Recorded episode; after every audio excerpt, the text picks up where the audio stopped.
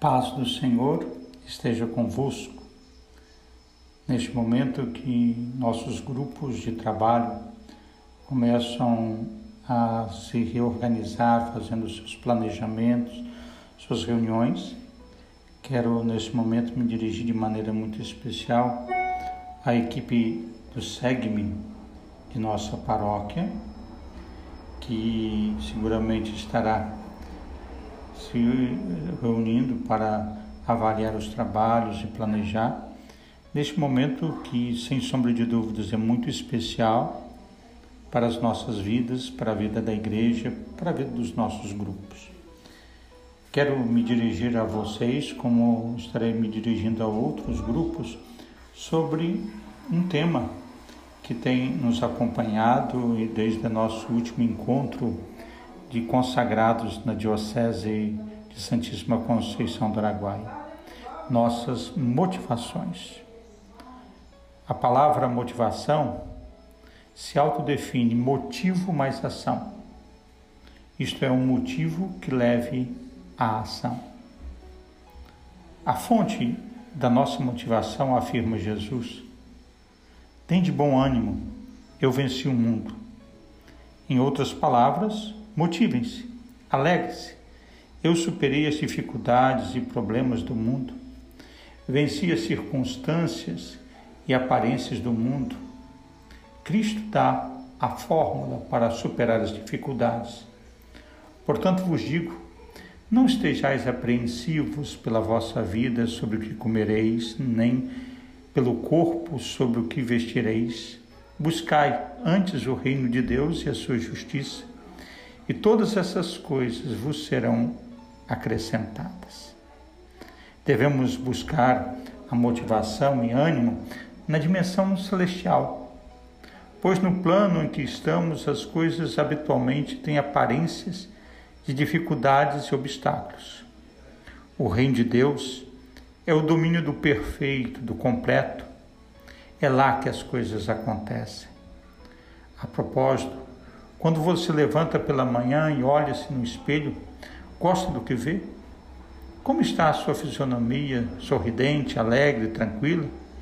Ou talvez taciturna, sombria, preocupada?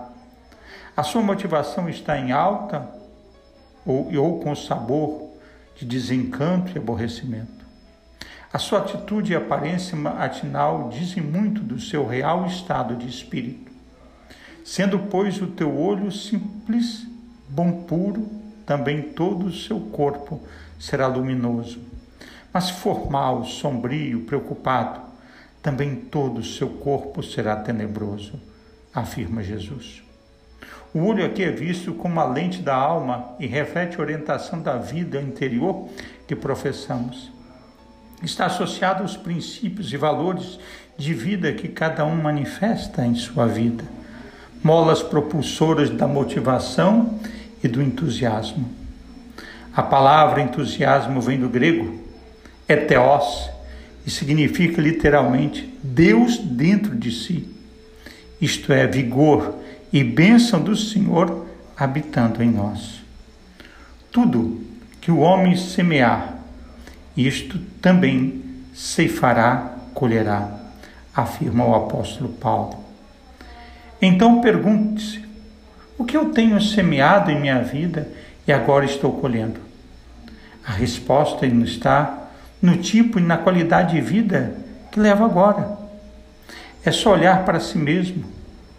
Está hoje melhor do que há um ano? Ou em que área está melhor? Financeira, conjugal, profissional, psicológica, na saúde? A melhor resposta seria dizer que está melhor em todas as áreas e não apenas em uma ou duas delas.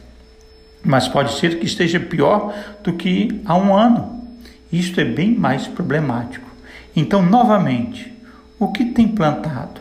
Porque semear o vento, cegarão, colherão tormentas, oséias. Ou, na linguagem popular, quem semeia ventos, colhe tempestades que leva a cada um de nós viver do jeito que vivemos? Nossos interesses e motivações é a resposta. O que motiva mais do que tudo ao ser humano? A busca da felicidade, da segurança. E para uns, a felicidade e segurança significa dinheiro. Para outros, um bom emprego. Para outros, ter, ter, ter paz de espírito ou ter saúde, viajar. Já se perguntou o que realmente o motiva na vida? Cristo conhecia bem o poder da motivação, por isso mesmo afirmou: Por onde estiver o vosso tesouro, ali estará o vosso coração. Aquilo a que você der a maior valor, o tesouro, aquilo também o motivará, fará você lutar o coração. A propósito, como você usa ou gasta o dinheiro que ganha? Como você gasta e onde você gasta o seu dinheiro diz muito sobre você mesmo, sobre seus valores e princípios. Pessoas a que não sabem utilizar o dinheiro com sabedoria, quanto mais ganham, mais investem em sua infelicidade, pois semeiam com ele problemas e infortúnios em vez de transformá-los em bênçãos para si e para os outros. Muito do que temos pensamos ou fazemos hoje é resultado de comportamentos e atitudes que adotamos repetida e prolongadamente durante muitos anos, até tornarem-se hábitos. Passo então a agregar-se à nossa natureza e nos referimos a esses comportamentos como parte integrante de nós mesmos. Nós e os hábitos passam a ser um só. Entretanto, é bom lembrar que eles não nascem conosco foram adicionados, acrescentados. Se forem bons, seremos bem-sucedidos, mas se forem maus hábitos, poderemos atrair muitos problemas. Diz a sabedoria oriental: cultive um comportamento e terás um hábito.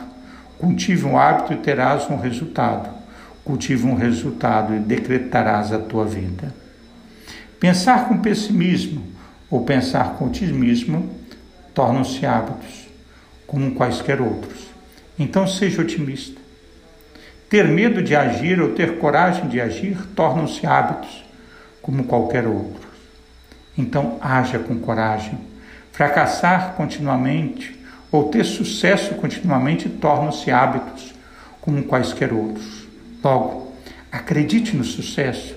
Ser infeliz ou ser feliz tornam-se hábitos, como quaisquer outros. Então seja feliz Sorrir ou não sorrir tornam-se hábitos como quaisquer outros. Sorria. Cristo alertou sobre aquilo que pomos em nosso coração. É também o que dele retiramos. Vale uma pergunta: que tipo de tesouro você tem cultivado? O que está colocando em sua mente? Com que raciocínios convive? Quem são as pessoas e situações que continuam alimentando esses raciocínios? Pergunte-se: o que posso e devo fazer para romper com os maus hábitos? Novamente, Jesus responde: Porque da abundância do seu coração fala a boca. Isto é, do que está cheio o seu coração e sua mente, disso você irá falar o tempo todo. Então preste atenção nos assuntos sobre os quais conversa com as pessoas e saberá o recheio e conteúdo dos seus pensamentos. Porque tuas palavras será justificado, absolvido, e por suas palavras será condenado, derrotado. A palavra, gente, tem poder. A palavra literalmente materializa-se, materializa em coisas, pois expressa emoções, sentimentos, aspirações e desejos que cedo ou tarde acabam ocorrendo na nossa vida. Basta perseverar nas afirmações e acreditar nelas, que elas acabam corporificando. É só uma questão de tempo. E aí, um outro ponto que eu gostaria de falar com vocês e que é para mim fundamental, embora eu esteja me alongando, é a motivação por afastamento ou por aproximação. Diz Romanos, diz primeiro São João, porque todo o que é nascido de Deus vence o mundo. E esta é a vitória que vence o mundo, a nossa fé. A fé de cada um é do tamanho de sua motivação, de sua coragem em agir e realizar. A fé vem de ouvir e acreditar na palavra. Romanos 10, 17. Existem dois tipos de motivação: a por afastamento e por aproximação. O primeiro tipo, por afastamento, ocorre quando a motivação é negativa, em vez de positiva. Vou dar um exemplos. O indivíduo que vai trabalhar não porque gosta do serviço, mas porque precisa do dinheiro para o emprego. Ele quer afastar as agulhas do desemprego, da falta de dinheiro. Um outro exemplo. A pessoa que frequenta a igreja por medo de ir para o inferno, e não porque ama a Deus. Ela quer afastar Satanás de sua vida, mas pouco faz para se aproximar de Jesus. Mais um exemplo. O indivíduo que se casa ou amazia não por amor, mas por medo da solidão ou de lhe faltarem recursos financeiros. Nesses exemplos, as pessoas estão tentando afastar-se do desemprego, da insegurança, do inferno, da solidão, da humilhação. E assim agarram-se ao que têm ou pensam ter. Aqui não há felicidade apenas buscar de algum tipo de preservação e segurança. São indivíduos buscadores de segurança e de proteção. Infelizmente, esse tipo de motivação é o que predomina na maioria das pessoas.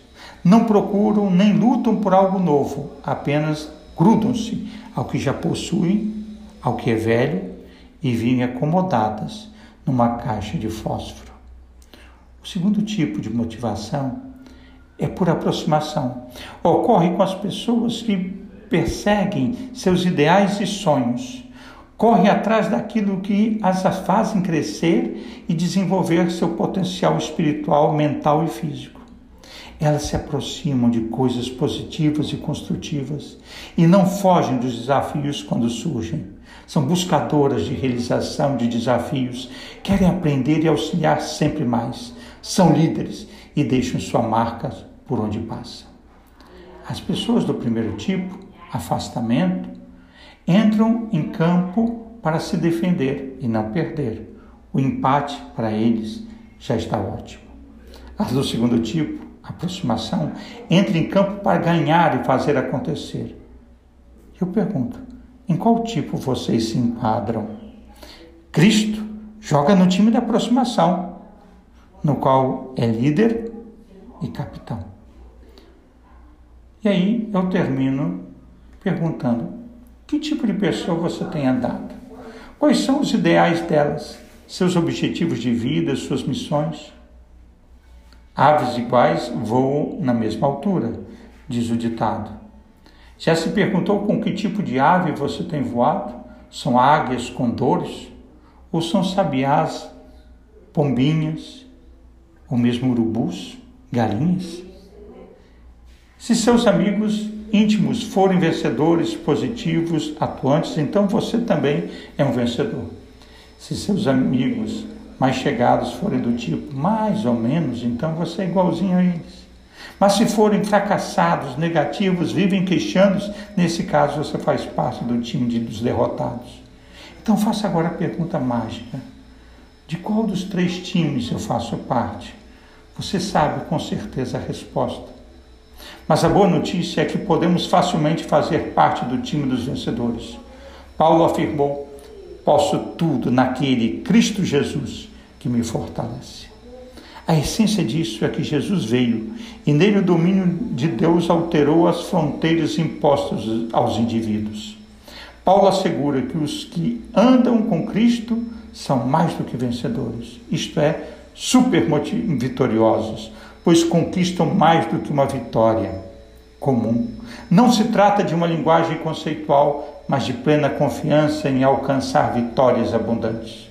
O que temos então a fazer é andar com Cristo e incluí-lo no nosso círculo de amizade mais íntimas, dando-lhe a total primazia. Cristo está conosco. Em Cristo venceremos, pois com Cristo nada nos poderá conosco.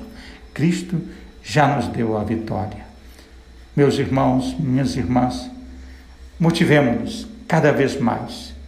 Cristo está no nosso time, Cristo está conosco e nos convida: vem e segue-me. Um bom trabalho a todos, Deus abençoe. Forte abraço.